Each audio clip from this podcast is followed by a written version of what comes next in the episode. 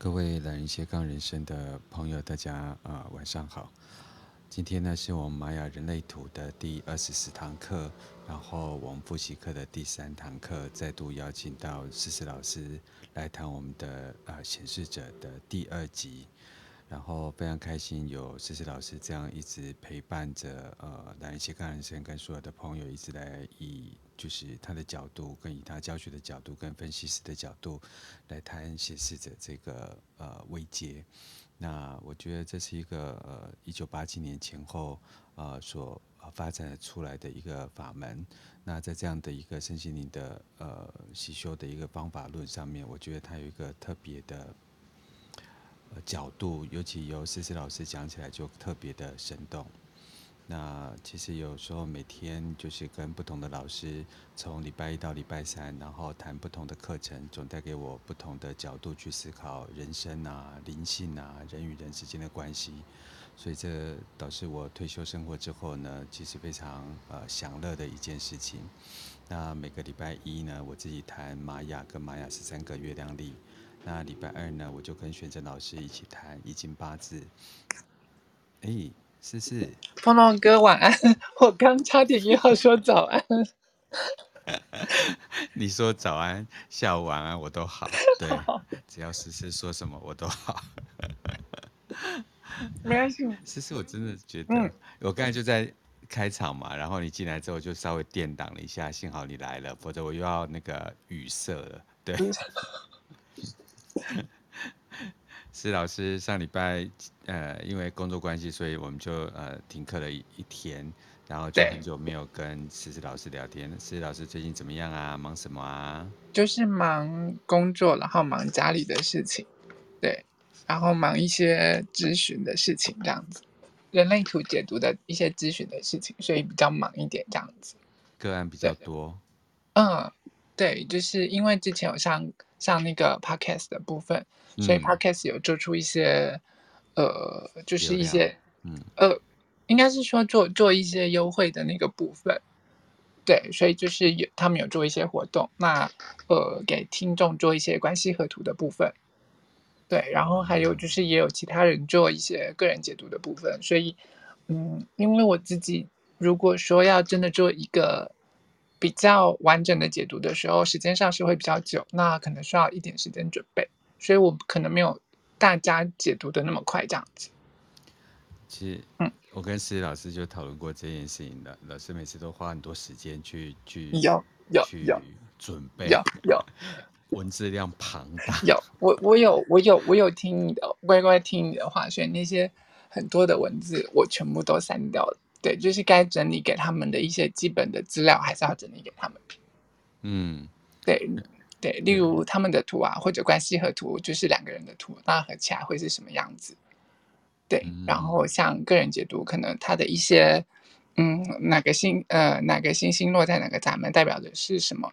这些东西都还是要给他们基本的东西，这样子。对，而且思思老师就是我们一起就是看了这么多节目以后，从去年。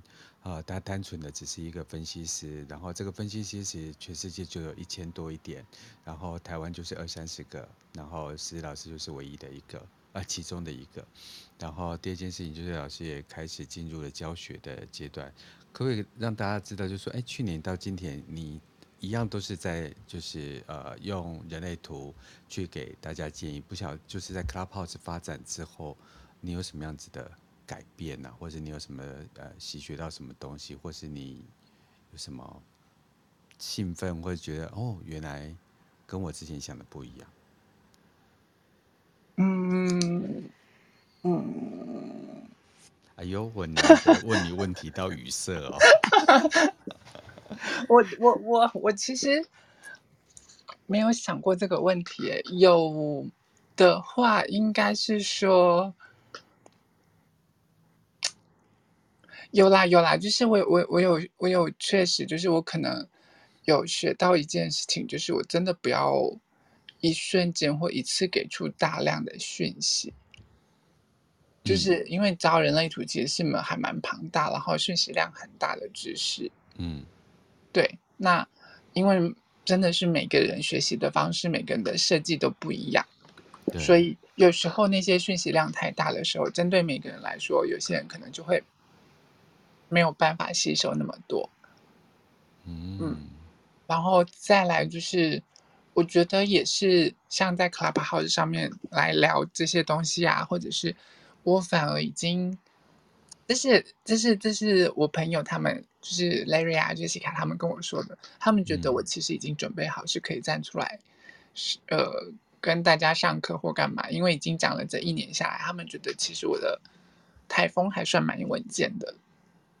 嗯，对，然后不会像刚开始一样的时候，会很害羞啊，然后担心自己讲不好啊，或者是担心自己讲的是错误的东西还是什么。那对台下的听众来说，我觉得那是一种不负责任的的的的状况，因为今天既然我是个老师，我是个。在在站在上面，下了课之后我们就不是老师了。对，下课不要再叫我老师，是老师。对，机会成本教育。对，但但是就是基本上今天我既然站到这里了，那我就需要把这些正确的知识带给你们。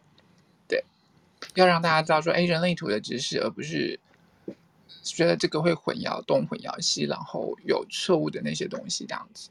嗯，这个也是我在 Clubhouse 里面习学最多的，就是不管在口条啊，嗯，然后在解盘啊，嗯，然后在思绪，或者是自己在习学的过程当中，哎，好像有一些断片的地方，然后就会发狂的去呃，就是上呃，就是古玛雅的课程去把它呃那些连接，把它蛛丝马迹把它找出来。所以越讲，一方面其实越觉得自己缺乏些什么，然后越讲好像。呃，就越了解的这个呃课程的内容，或是这个身心灵的这这个大家在思维的共同的东西，这样。嗯嗯嗯嗯嗯嗯。当然，我也常常跟诗诗讲那个有好笑的事情，因为上 Podcast 我们两个绝对不会再讲那些 很很敏感的字眼。我我我要有我的偶像包袱在。不要说偶像包专业形象，专业形象。诗诗老师在那个呃《蓝斜杠人生》的呃 Podcast 的点阅率非常高哎，真的吗？真的吗？嗯嗯，对啊，我们就算是人类图的起源那一那一个部分，都会有一两百个的点阅率，而且我们才上不到一个月。欸、对啊，对啊，因为而且其实那一堂课我们那时候是第一次讲，嗯、最前面的那个都没有，就是之前我们其实第一 round 讲讲过初阶的课程的时候，其实都没有讲过这个东西。嗯。对对，而且我我那时候还傻傻的不知道说我们其实只要一个小时，我就这样给他讲完了。真的，如果当时 Clubhouse 有录音的话，应该非常精彩。对，对我们两个就这样一直摸索着在呃 Clubhouse 里面怎么教学这件事情。嗯嗯，嗯对，现在我们搞的这个人类图都在我们的那个脑上面或者脸上面看到的都是人类图。真的是有训练到我们的那个教学能力跟技巧哈，有有有有训练到，我我觉得有。然后从我刚开始，就是也不会放上一些图片啊，或者是干嘛，就就是这样子傻傻的讲啊就好了。然后到后面现在，我我会我我知道我会乖乖的放上这些图片啊，或者是什么的。所以这方面要谢谢那个 Clubhouse，对，让我遇见思思，然后也遇见一个呃新的呃通路呃新的媒媒体，然后可以跟很多朋友们能够认识这样，对。不一样。人类图现在其实是在呃台湾是一个显学。就呃我我觉得不应该说是显学，而是说越来越多人知道这个人类图的东西，然后越来越多人。越有兴趣知道人类图，然后越有兴趣来了解自己是什么样子的人。嗯，对，因为在来斜杠人生平台，因为是我自己的关系，而且我一开始是经营就是玛雅跟玛雅十三个月亮历，所以呃，在听众的点阅点阅率里面是高的，这个是呃不。没有超呃不会超过预期的，嗯，但是诗诗的部分就是哎一下子就全上来，我是从就是这个分析的派图里面我大概知道，因为这上面有灵气嘛，然后有瑜伽，然后有啊、呃、那个人类图，有玛雅，有易经。那接下来我们会把光放进来，然后也把就是呃红宝先生跟呃玄真哥他们之前讲过的这些古典占星跟所谓的八字也放进来。嗯嗯嗯嗯。所以我觉得觉得这个派图就可以看让我感受到这个呃三心灵市场的差异。这个对我来讲是一个超惊、超超恐怖的数字，所以我才敢讲你是玄学。我是有数字的哦。好啊，好啊，好啊，好啊。不知道是因为是你的那个人格特质呢，还是你的老师魅力呢，还是应应该是人类图，应该是人类图的关系，真的不是我。他这样讲，你看他就一定不是显示者。我是投射者啦，对啊。我知道，我是要回，我要是要勾回今天的节目啦。对，所以我们我我们今天接下来啊，我。我们就继续把我们上次讲没有讲完的那个显示者的部分继续讲，因为其实我们上次大概介绍了显示者的部分嘛，然后包括就是说，嗯、呃，显示者他们非自己的主题叫做愤怒，很容易为什么他们很容易愤怒的状况，很容易愤怒的原因，因为他们失势了嘛，嗯、对啊，就一七八一年之后就失势了，嗯，对，就生产者崛起失势，亲爱的显示者，去世哦，对，是去世，嗯，对我知道，是去势力。是那个思思老的老啊，就是思思老师的脑袋在想什么？对，亲爱的显示者们，路上不要看到我看波得打我，拜托。对，就一七八一年之后，因为生产者崛起，整个世界会的所有主导权回到了生产者的手上了。嗯，所以显示者因为丧失了对这个整个世界资源的分配跟主导权，然后、嗯、呃，对于很多事情，这整个世界的底层，他们容易感到愤怒的状况，然后。嗯再加上因为外在制约，人们害怕显示者他张狂的那个能量能量场，然后害怕他不受控，所以会企图想要控制他们。可是因为他们原本的天性要控制他们，就会让他们更生气。那再加上整个东方社会的制约跟控制，以及东方社会对于女女性显示者更深层的制约，尤其华人世界，对呀，对呀，对呀，所以整个就会。强力的呃，对显示这些显示者来说，他们会造成就是说他们被制约，所以时时刻就会感到愤怒，然后因为处处受限的状况，所以就会觉得人生很不公平的那种状况。那他们他们就会，嗯，因为一直被外在制约的那种状况，那如果说是比较消极的那种部分，他们可能就会伪装成为生产者，或者想要迎合这个社会，迎合整个团体。他们想要融入这个团体的时候，就会放弃自己原本的天性去迎合他人，嗯，然后最后可能就会变成破碎的显示者，极度的容易臣服在其他人的控制之下。你有看过那个《冰与火之歌》吗？没有。哦，好啊，里面有一个就是冰原狼家族里面的一个 Sansa，嗯，冰原狼家族的二姐，嗯，对他，他呃。对他，他排行算是二姐，二姐的状况，因为他从他们原本是北方的家族，然后嫁到了，嫁到了中间王室家族里头之后，然后就变得处处受限，然后处处被羞辱，然后只是为了当一个，呃，就是反正他就是要嫁给那个那个王就对了，然后就就变成一个极度臣服，然后极极度温顺、极度受控制的一个。一个反正就是王后，嗯，王后的那种状况。可是啊，其实他的底层是有很多的不满、愤怒跟不开心的那种状况。你就想说，一个一个王公贵族，然后他他为了迎合，为了活下来，然后变成极度顺服的一个女孩子，那就是很多现在东方社会的显示者，尤其是女性的显示者，他们可能会呈现的状况。可是事实上，他们底层是很愤怒的，被压抑的。对，然后呢，直到那个怒气，可能有时候他们会觉得时时刻刻都感到愤怒啊，或者是很多事情他们感到很很生气，然后但是又为了要迎合这个社会，他们不得已，他们只好装出那个样子。对，然后直到有一天爆了，或者是他们终于了解自己真实的状况，愿意回来做自己的时候。可是借由这个女男。女生跟男生的世界越来越平衡，这样的女性显示者也可以慢慢的去被啊、呃，就是呃展现出他们的特质。嗯嗯嗯，因为现在男女越来越平等啦。嗯，对然后他们，我我我们除了男女平等之外，再来就是我们其实也越来越讲，应该是说这这几十年下来，我们一直很常听到的就是做自己做自己的那个状况，嗯，慢慢的开始会回到就是说做自己的这个讲出来。那当然也是因为这整个世界的轮轴，应该说这整个地球它的呃焦点主题，它它从。原来是关关系在整个社会国家的这些主题上面，开始会慢慢转向个人的状况，嗯，也就是在二零二七年的一整个大进程的时候，会完全转向那个地方，会有比较明显的改变。但是接下来的三百年左右的时间，那个主题会开始越来越明显的偏向个人化的状况。你说二零二七年往后的三百年，就是大概就是。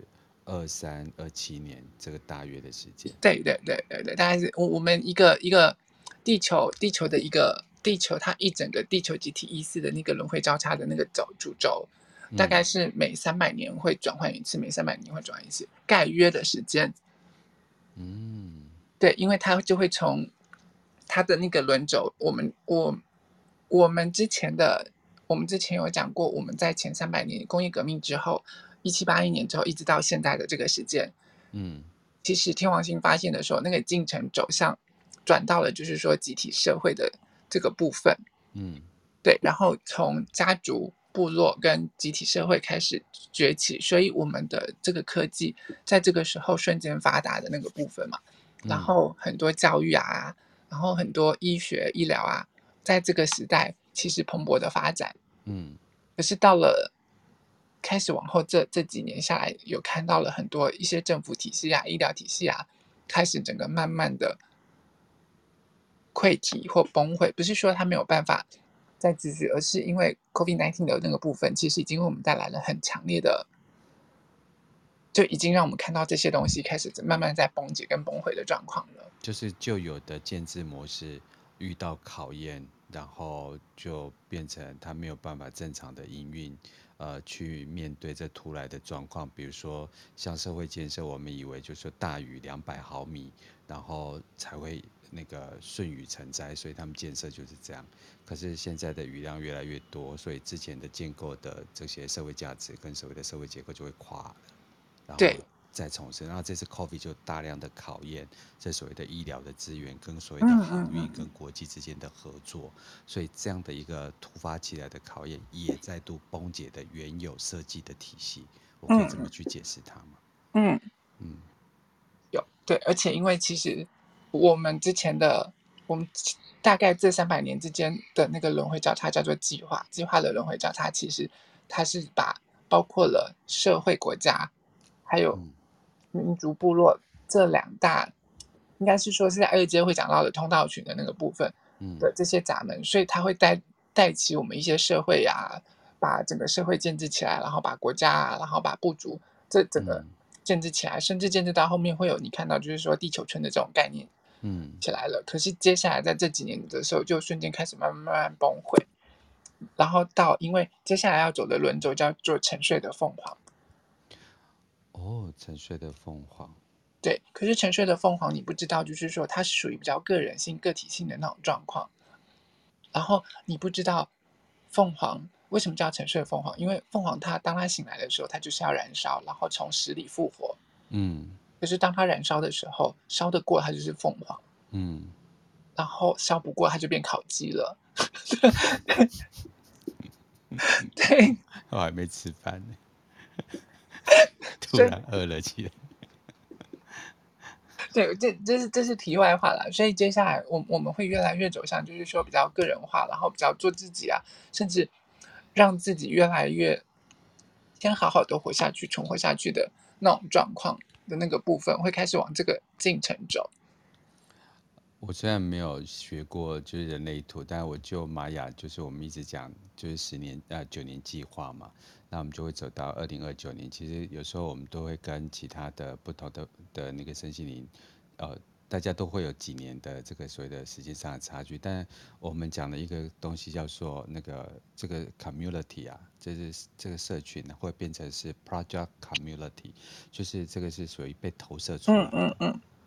而不是一个实相。不管是我们讲呃 Meta，嗯，或者是我们讲现在的所谓的 Work from Home 在家工作，嗯，那你看这个社群呢、啊，我们的连接的过程当中，视觉是看不到的，嗯嗯嗯，所以这就是所谓的，就是我我把它看作是沉睡的凤凰的启动器，嗯嗯嗯，就说我们似乎是在转变的一个旧有的社会形态，对对，没错，然后我们稳固的社会形态，对。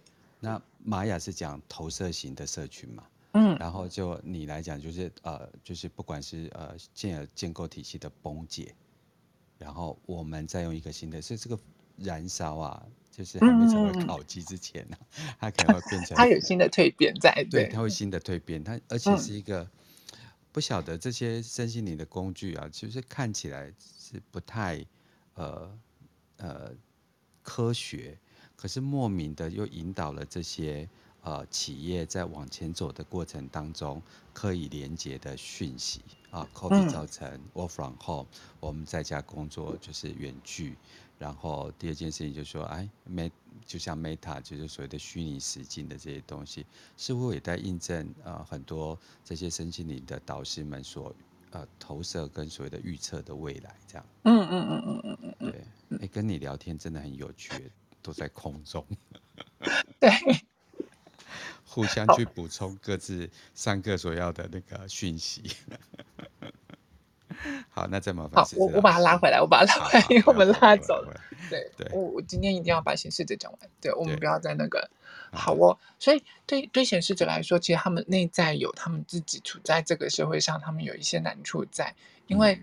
他们其实对他们自己来说，他们不喜欢发起，然后不喜欢他对他们来说，他们正确的策略是，呃，对显示者回到他的人生策略是发起，嗯，对他他必须要告知，然后去发起，嗯，可是他底层有一个很深的一个呃疑问是，会有人回应我吗？如果我发起了，会有人回应我吗？嗯，对，那如果我做了什么事，会让别人不高兴吗？嗯。如果我主动告诉别人我要做什么的时候，他们抗拒了，那要阻拦我，我要怎么办？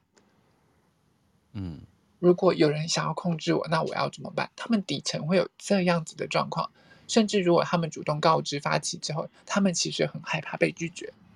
嗯，对，就像女孩子的显示者，对她来说，她应该是主动、主动发起、主动去追求一个男生，她心仪的男生。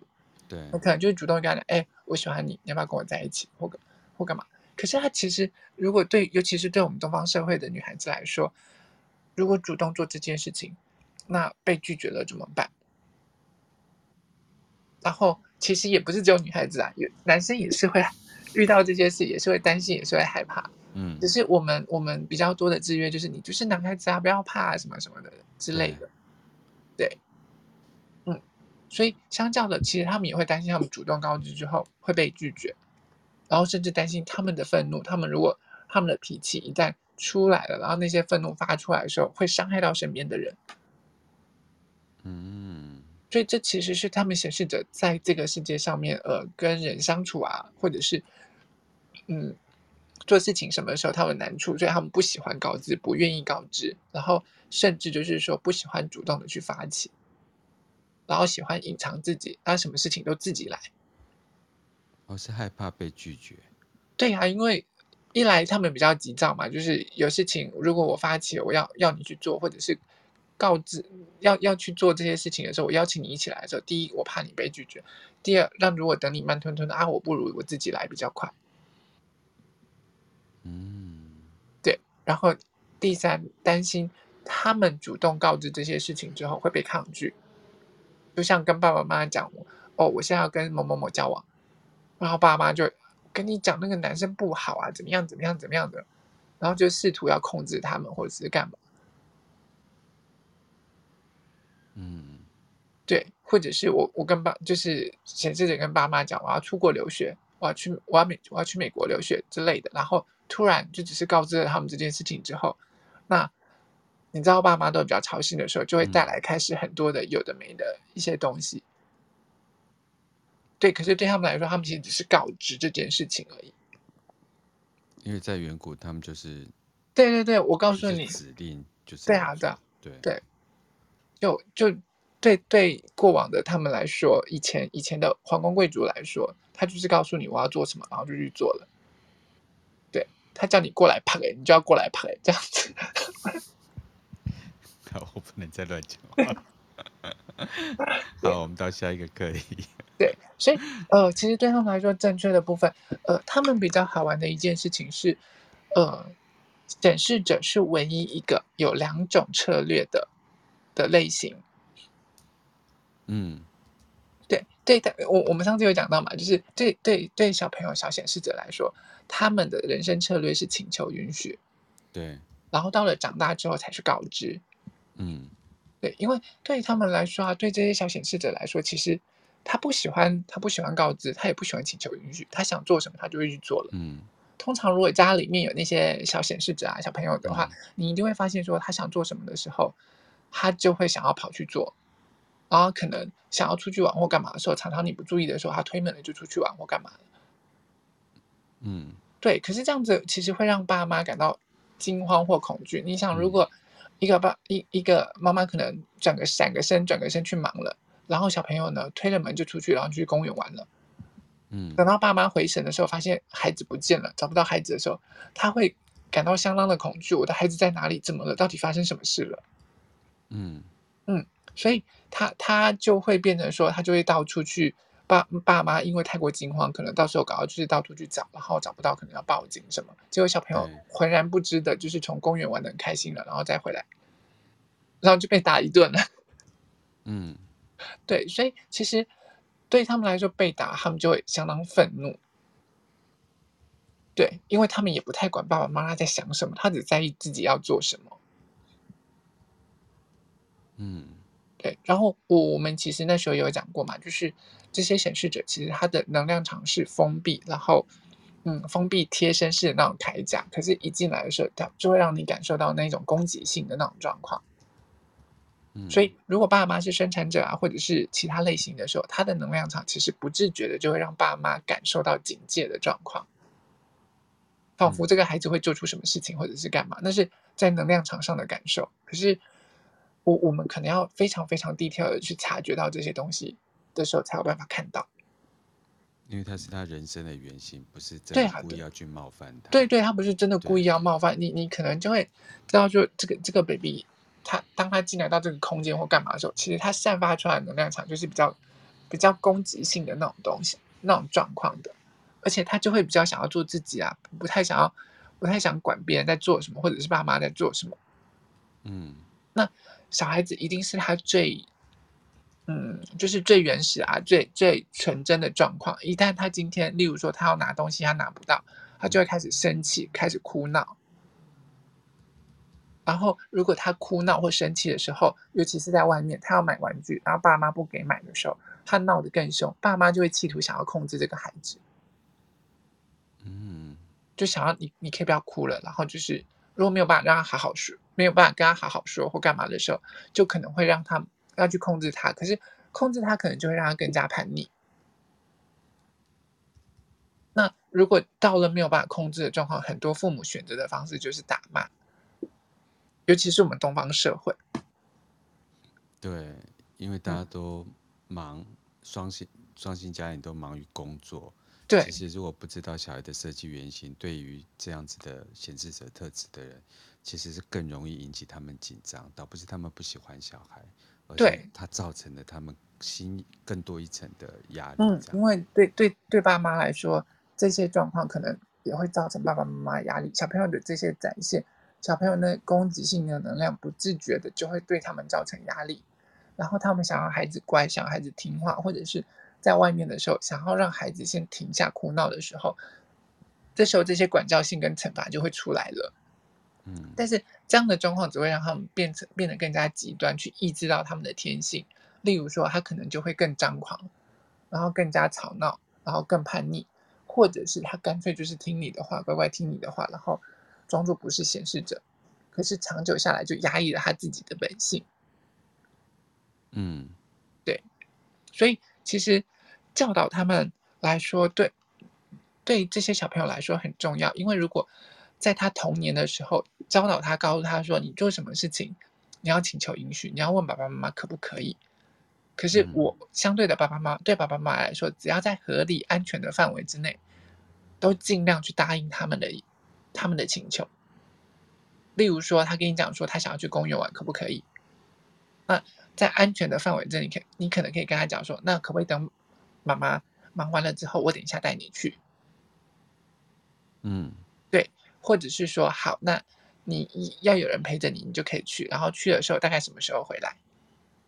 就是他讲了什么，那你答应他了，就尽量让他做到。那除非真的很危险的是，他明明只有他一个人，就是要去公园，那可能要过了好几个马路。嗯，那他可能会对他造成人身危险或干嘛的话，那当然可能就不要。但是你要让他清楚的知道为什么你拒绝他。嗯嗯，那你为什么允许他这么做？嗯，对，那重点就是尊重他，他他会知道说，哦，原来我被尊重了，我我告诉你这些东西了，那我被尊重了。嗯。那如果这个小朋友从小到大，他是在做请求允许的状况，那他被允许的这个部分慢慢慢慢慢慢长大的时候，他知道他尝到了甜头，他不会被阻拦，他想要做什么，他不会被阻拦的时候，他就愿意这么做了，愿意去告知这件事情，对，愿意去先告诉你说，哦，我想要做什么，或者是干嘛，可以吗？嗯，对，然后。这就为他成长长大的状况去做铺路，因为他长大之后还是去做告知。我告诉你我要做什么，但是我告知你们我要做什么时候，不是让你们来阻拦我，我只是告诉你们我要这么做，嗯、就就是这样子，这叫告知，不是请求同意，对对对，告诉你要做这件事而已。对，不是，也不是我所谓的告知，也不是告我告我告诉你，你现在立刻给我去干嘛干嘛干嘛，不是这种告知哦。在告知你我要干嘛干嘛干嘛。对，对，对于我自己的事情，我要告，我会告知我身边的，例如说，呃，我要跟朋友出去出去吃饭或干嘛的时候，然后就是告知相关的人，身边相关的人，例如说是爸爸妈妈啊，然后家人啊，或者是另外一半啊。嗯，对，你不然的话，你你想嘛，如果你跟你的、你的、你的老婆，就是刚好坐在沙发上面看看电影啊，或者是看电视。结果你进去冰，你去冰箱拿个牛奶，发现冰箱里面没有牛奶了，然后你们就关起来，外套穿着就出出门了。你觉得你你另外一半会发生什么事？发生什么事？他出去干嘛？对，然后如果他又不知道，那你可能出去了很久，出去了一个小时、两个小时再回来，然后他可能不知道发生什么事，他一直打你电话，一直打你电话，你又不接。然后等回来的时候，他可能就开开始很生气，跟你吵架。你去哪里？你为什么不说？干嘛干嘛的？然后你可能就会很生气的拿拿出那个牛奶去买牛奶啦。然后这种状况就就很尴尬，因为只是只是去买个牛奶或干嘛。但是如果你只是告诉你你告诉了你的另外一半说我要去买牛奶了，就会省下接下来那一连串的的那些灾难跟麻烦的状况。嗯对，所以对他们来说，告知很重要，就是只是告诉人家说我要做什么，因为对他们来说，他们是很有影响力的。嗯，对，因对对显示者来说啊，其实他们，呃，他们其实要了解到自己，他们是可以对别人造成影响力的，因为对他们来说，生来就是要发挥他们的影响力。嗯。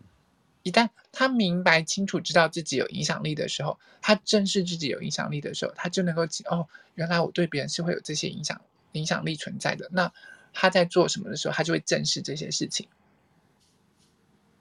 嗯，一方面要让他自己知道自己是有领导力的，第二件事情就是要让他活在现今社会里面舒适一点，就是要他们就是在请求允许小时候跟长大以后再做告知这件事情。会让关系之间的和谐度是好的。对、啊，对，不止对其他人来说，对他来说也是舒服的。一旦他告知久了，然后事情的阻力减少了，他阻力一小了，他就会变得比较不生气。因为你知道他，对他们底层来说，他们是容易愤怒，然后失去了那么多资源的状况，所以他们其实来到这个世界的目标，渴望的是能够内心平静、能够平和的状况。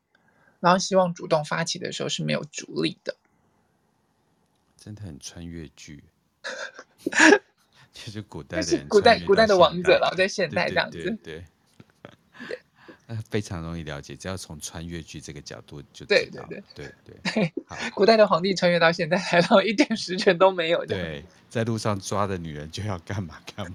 对，叫你叫你过来趴下之类的。对对对。结果对方就甩了他一巴掌，发生什么事这样吗？对，就跟皇上有皇上要跟人家讲一下，不要自己来这样。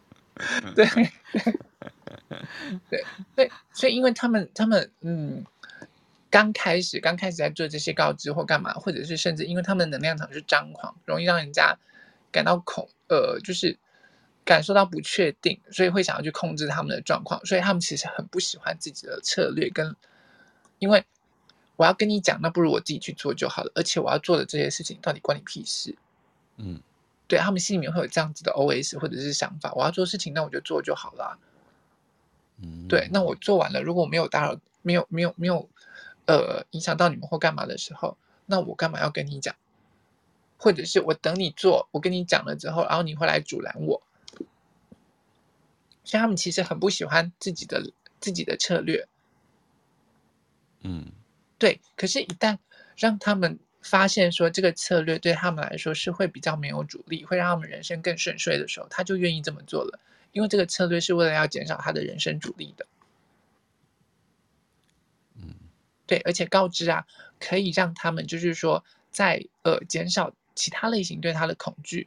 那恐惧一旦减少了，就会降低。因为我了解了，原来你是生产者哦，原来啊、哦，对不起，原来你是显示者，原来你你要去做，你只是要去做这件事情。就像我们刚刚举例，就是呃出去买牛奶的这件事情。嗯，原来你钥匙拿着，外套穿起来，只是要去买个牛奶。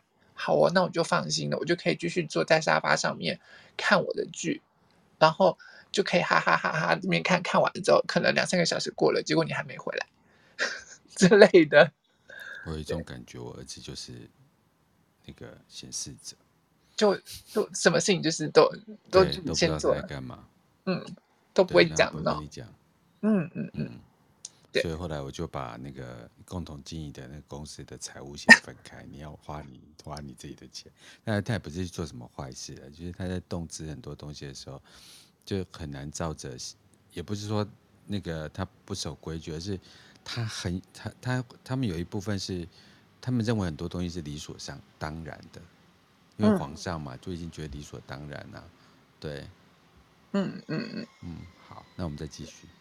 对，所以我们今天讲到这边，我们就会讲到，我们刚刚就讲到关系嘛，所以在关系当中啊，嗯、他们其实主动发起是正确的那种状况，嗯，他们是需要主动发起的，然后，嗯、可是啊，因为在关系当中，他们的难处，我们刚刚讲到，在于就是他们害怕被拒绝，对，尤其是女孩子，如果我今天主动跟另外一半发起说，哎，我今天晚上想要，我被拒绝了，真的很难看这样子，哦，对。他们以后就不会再发起了嘛？如果他被拒绝以后，一被拒绝一次、两次、三次的时候，其实他也是会受伤。他不是不会受伤，以前现在也是会受伤的。被拒绝多次的时候，他们就会退回来了。真的，皇上也是会受伤。对啊，对，所以可是对他们来说，在关系当中告知是必要的，因为你没有告知等于没有尊重，会让对方感受到很多疑。就像我们刚刚讲牛奶的那个部分。你如果告知你要去买牛奶，就不会有接下来一连串的害怕，然后那些麻烦，而且因为你开口了讲了，就就可以减少大量的那些接下来的愤怒啊、抗拒啊、害怕啊，然后巴拉巴拉一堆肥皂剧的剧情这样子。对，但是我要讲一件事情，就是说双向是告呃是呃告知是双向的，并不是说只有。显示者对你做告知，如果你是另外一半，你是他的另外一半的时候，你也需要让他知道说你接下来要做什么或者是干嘛的时候，让他感受到尊重。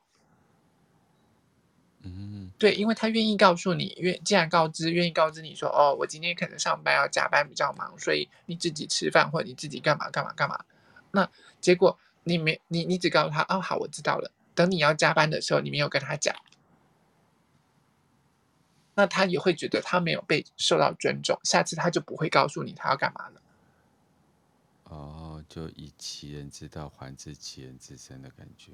对，就是因为其实尊重是双向的嘛。那我告知其实双向，对你来说是，呃，显示我对你的尊重，显示我对你的重视。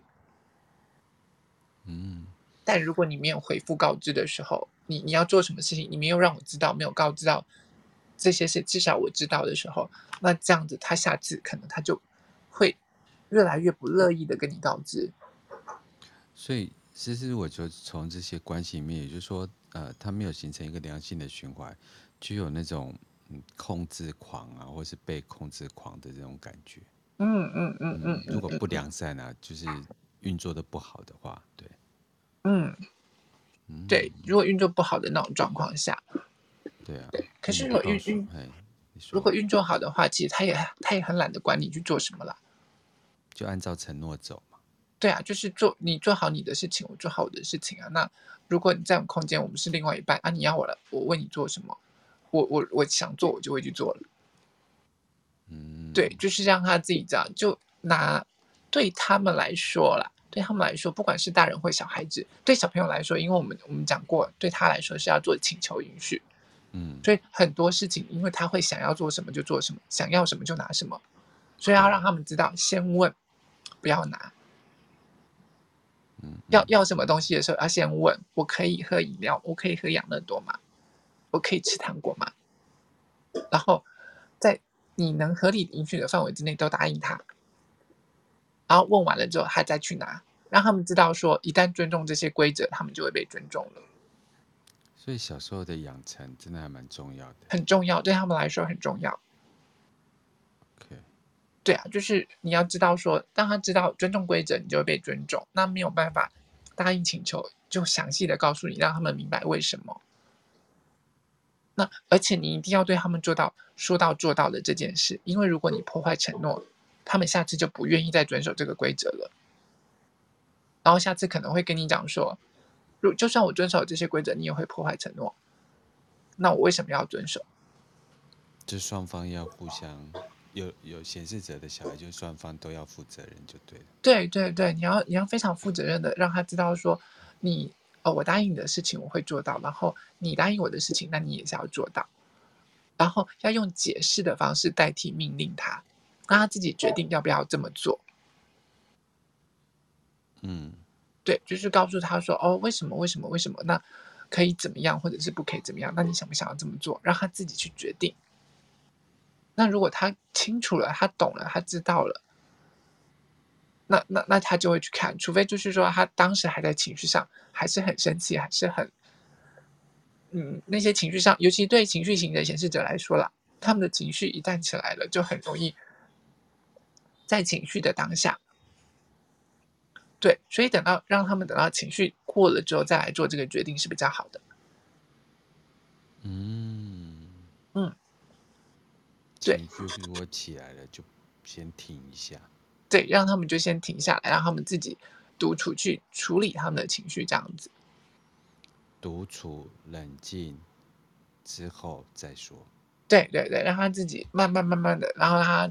他的情绪变得比较平稳的时候，再来跟他谈，然后好好的跟他做解释。那对于长大的显示者的话，其实一样啊，就是尊重他嘛，对。然后你也不要告诉他说该做什么或者是干嘛的，但是可以透过一些通知或让他知道了这些事情，让他自己去做决定。例如说，家中的牛奶没了，你可能就可以演一下，开门开了那个冰箱门，说：“哎，家中牛奶没有了呀。”哦。然后他知道了，如果他觉得牛奶很重要，他要去喝，他他可能明天要喝或者是干嘛很重要，那他就会可能衣服穿着，钥匙拿着就说好，我去买牛奶。但是就是不能说牛奶没了，你去买。对，如果跟他讲你去买或者干嘛，你再命令他。对，当当然可能热恋刚开始的时候，他会觉得哦好没关系，可是时间久了，那那种能量场底层的时候，他还是会感受到那些愤怒。你干嘛一直在命令我做什么事情？好难，好容易得罪的一个人，就是你知道，他其实就是个王啊！你会叫一个王说：“来，你给来给我拍，这样吗？”不会啊，都会拍的，不是刚刚在拍的，不是，就是你不会，你不会这样子的，你不会就是，如果今天我们是一般人，你不会对一个皇宫贵族，或者是你不会对戴安娜王妃是有这样子不尊重，或者是指使他说：“哎，戴安娜王妃，你现在给我做什么事情？”这样的。嗯、不会嘛，对不对？先写签呈，写报告，然后呈上给他，然后说批准。对对啊，对啊，所以，所以不是要告诉他们要做什么事情，可是可以透过通知让他们自行做去去的，自己做决定的那种状况。对，然后尤其是接下来我们就讲到说，显示者其实有三种显示者。嗯，对，一种就是说他是情绪型权威的显示者，然后就是说最右边那一个三角形，我现在头上的头贴的这个图，嗯，它就是情绪型的显示者。对，就是你的呃，你的你的那个呃，你你的那个呃情绪中心，直接会间接的连到了喉咙，喉咙那个就是上面数下来第第二个呃第三个正方形，对，对的那个地方的话，那你就是显示者。像这张图看到的，就是直接型，它的那个呃中间的那一条通道，十二十二那条通道，直接接在喉咙那边，它就是直接型的。所以这就是情绪型的，对，或者是它旁边那一条三五三六的那一条通道，直接接上去，它就会是直接型的，呃，显示者。嗯，还有另外一条，你会看到旁边还有一个四五到二一的这条通道。对，如果这一条通道直接接到了那个喉咙中心的话，直接接，然后你是显示者的话，这都是直接型的显示者。嗯。对，然后你会只有四五到二一直接接喉咙的话，那就表示你是意志力中心型的显示者。所以刚才是情绪型，这个是意志力中心。对，它对意志意志力型的显示者。然后另外一种呢，就是直觉型的显显示者。嗯，就是呃，我我我要找一下图。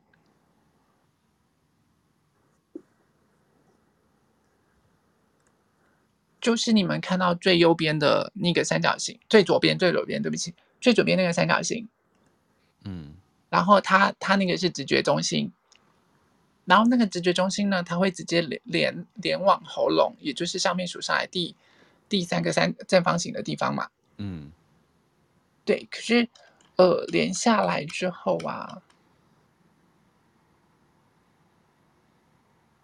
等我一下哦，等我一下哦。反正就是情绪型意志力，只要是情绪中心连到喉咙是一种，然后意志力中心连到喉咙是一种，视觉中心连到喉咙是一种。对，可是因为我我们上次有讲到嘛，就是说，呃，我我们上次有讲到说，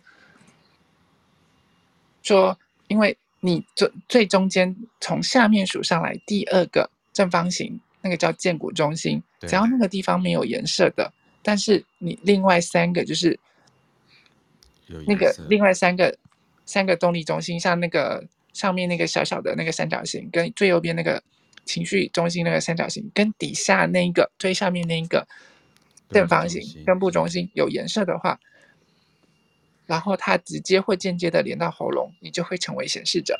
对，对，那所以直觉型的状况就是这样子。嗯。就是你们可以刷新我的 bio，例如说，它从根部连到直觉，然后再往喉咙连上去，这种就是间接型的直觉型显示者，或者是直觉中心连到意志力中心，然后意志力中心再往再往上面的那个呃，再往喉咙连过去的话，这也是直觉型的显示者。哦，所以有两个路径。对对对，所以它就是直接或者是间接，只要这三颗电池直接或间接连上去的话，你就会是显示者。然后这时候就记得尽量不要对他们发号施令。嗯，对，就是尊重他们，然后除了尊重他们之外，也要让他们去尊重你。对，然后不要跟他讲吗？你给我放尊重点，这样子。不是这种，不是这种，就是呀。那就吵起来，他可能就就就会直接在床上伤害你之类的，不是？又回到床上？没有，没有。那种那种伤害在床上获得伤害，那可能丹尼老师就很开心。对，对，没有啦，就是可能就会造成说他们就会更生气。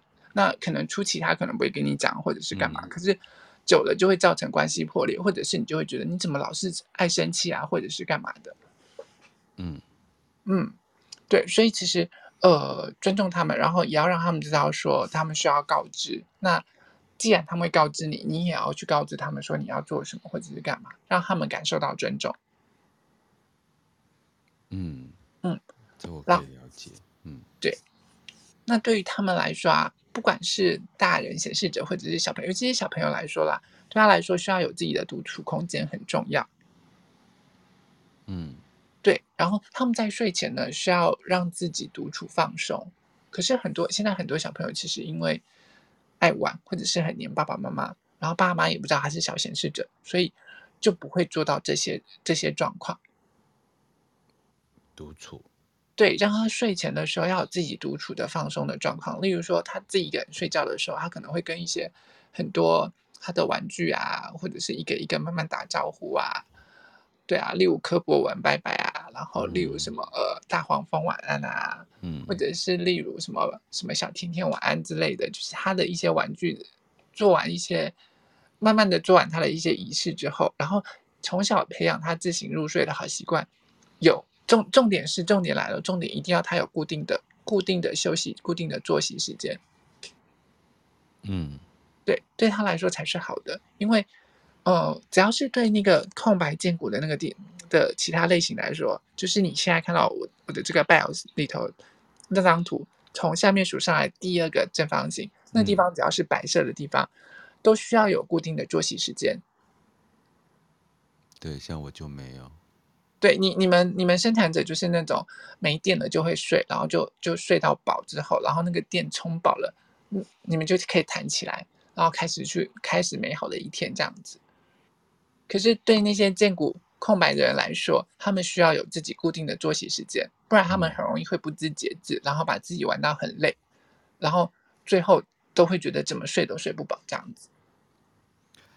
其实可以请教一下，你就说固定就在睡觉之前要有一段独处的时间，呃，没有一定的长度吗？有什么样的执行方法会对他比较好？比如说，呃，把它摆在一个。他喜欢的这些玩具旁边，然后慢慢的就是大人世界退出，让他处在那个空间里面。对对对，一个方法。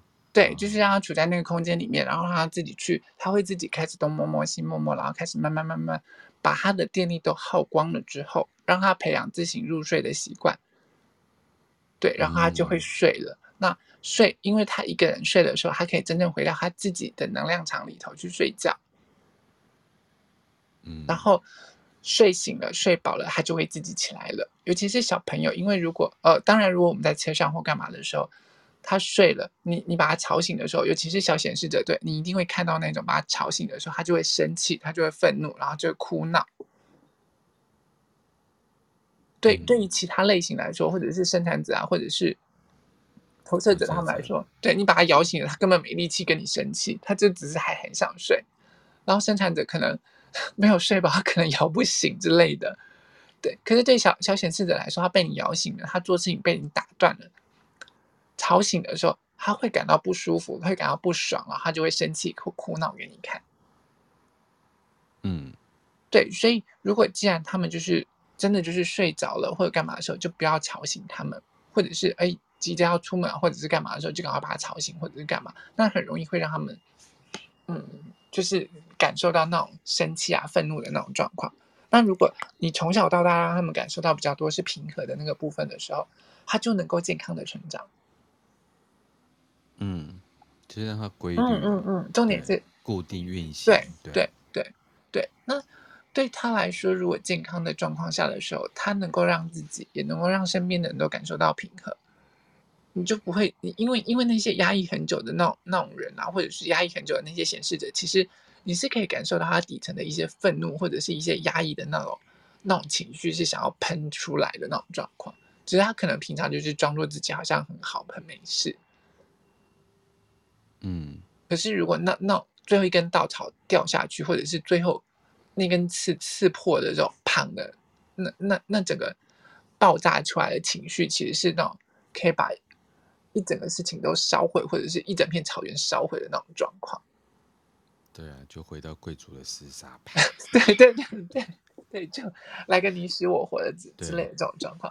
所以，其实对对他们来说，就是如果他们健康，他们就会时时刻刻没有感到愤怒的状况，而且他们会知道说，因为我尊重你，然后等 等一下，同同学那个不要不要不要那个，有小飞机来了，大家好好不要小飞机，大家好好在群组聊天就好。现在旁边这个有所谓的聊天功能，那个 room chat，对，你可以那个，对，就是就是我突然收到那个说把那个。就是压抑后想要喷出来，到底是什么？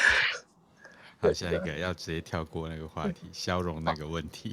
对不起，好像就是就是呃，透过告知他，其实透过告知是等于是尊重自己，可是也是尊重他人的状况。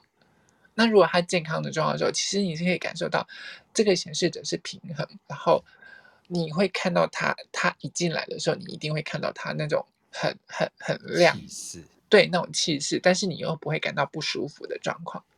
贵族，嗯，你你就是你，你知道，就像那种什么，就像那个那些皇宫贵族啊，进来的时候，其实你是可以看，就是可以看见他的。你可能不知道这个人是谁，但是他的气场是可以感受得出来的。嗯，对。我在怀疑洪宝先生是那个。他不是，他不是，他不是，他不是，他不是。堕入凡间，不再是贵族。好，思思老师，我们还有五分钟，显示者我们继续。我们要结束，我们要结束，我们要结束了。Yes。对，最后，最最后记得就是说，因为对显示者来说，一定要明白自身的影响力，因为你们不管走到哪边，都会被人家看见。所以，一旦透过自己的影响力来发起的时候，因为你们是唯一可以主动发起的类型。当然，发起的时候，其他人也是可以拒绝的。可是，因为透过你们发起的时候，才可以让事情整个顺利的发展下去。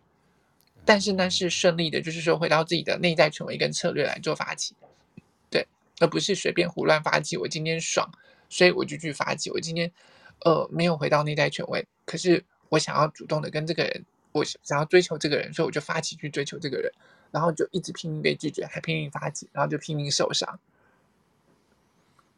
对，嗯，对，但是你你要知道，就是说，当你明白你你自己，你每做一件事情，或者是你每主动发起一次的时候，都会有那个影响力。例如，我发起我要出国去，呃，我要出国留学或干嘛，但是并没有告知身边人的时候，等你要出国的最后一天，爸妈才知道，他们吓都吓死了，然后骂都骂死了，发生了什么事情，啪啪什么，所有的情绪都来了，这时候就会惹出一连串的。灾难啊，或者是麻烦啊什么的，对。可是如果能够明白自己做这些事情，甚至明白自己有影响力的时候，事先告知，那身边的人就可以做好准备了。这样子。可是，在欧美的这个显示者就会比较好，因为大家十八岁成年就各过各的，也不太需要受到就是父母啊，或是就是社会的制约这样。也不一定啊，也不一定啊，因为你知道，有人的地方就是江湖啊。哦、okay. 对，所以你基本上今天只要十八岁，我在学校里面，我还是会遇到一些其他的朋友啊、同同学啊。然后出了职场、出了社会，我要工作，除非我我住的是那种很偏远的农场啊，然后每天都只有只有自己一个人住在那边，在那边种草啊，或者是种稻之类的。然后需要的时候才进城买东西。可是，一旦你进城买东西，你又要跟人家打交道了。嗯，对，所以。有人的那些地方，就是你一定会跟人家需要打交道，或者是那那时候，当然人家就会感受到你。可是通常如果一个人住的时候啊，那他回到自己的能量场上面，他也会变得比较健康的状况。这反而独处对对显示者很重要，应该是这么说，独处对每个人来说都很重要，因为你才可以回到你自己的能量场当中去感受真实的你自己是什么样子。嗯，可是因为我们现在住在大都会，尤其是我们台湾地区比较小，你每走到哪里都可以遇到人，甚至的我们在城市，你楼上楼下，因为我们的能量场是手臂伸直两倍画一个大圆，所以你可能在家里面睡觉，楼上的人也在睡觉的时候，你们其实你们的能量场还在交流着。哦，对，所以我们很难，就是说在这种状况下的时候。当然有可能，就是说你房子挑高，然后呢买那种四五十平的那种大房子。对，可是不是人人都这么有钱了。而且你买顶买顶楼啊，就少一半的影响力。你买一楼也少一半的影响力。对对对，对。啊，难怪我每次住在高楼层，就影响力比较少一点。就会就比较受到其他人的影响。对啊。好。但但是你的设计，你会比较喜欢比较高的，或者是比较偏离人群的的地方住。嗯。对，那对你来说会比较舒服啦。因为我高冷帅。没有开开玩笑，笑死。好，那是他们什么要跟大家补充有关于显示者的部分？大概是这样子，我们已经讲了两堂显示者的那个部分，所以大概是这个样子。Yes，我们看在时间内耶。哎呀，对对对，我我今天真的不要超时。你看我上次也是没有超时，时间到我立刻关放，有没有？好，那我不可以再做超时的老师。对对。再度谢谢思思老师带来这么美好的人类图。那我们走到第二十四堂课复习课的第三堂课啊、呃，这是我们第二次在谈显示者的部分。思思老师，我们下礼拜要谈生产者。对，我们下礼拜谈生产者，然后我们尽量、回到我的主场。对，也是就是在两个小时内把它讲完，这样子。尽量尽量尽可能的在两个小时内讲完。对，好，嗯，那再次谢谢思思老师。然后谢谢蓝斜杠人生的听众，Podcast 的听众。那我们今天节目就在呃思思老师的呃声音当中，今天的节目，谢谢大家，拜拜。谢谢大家，大家晚安，晚安。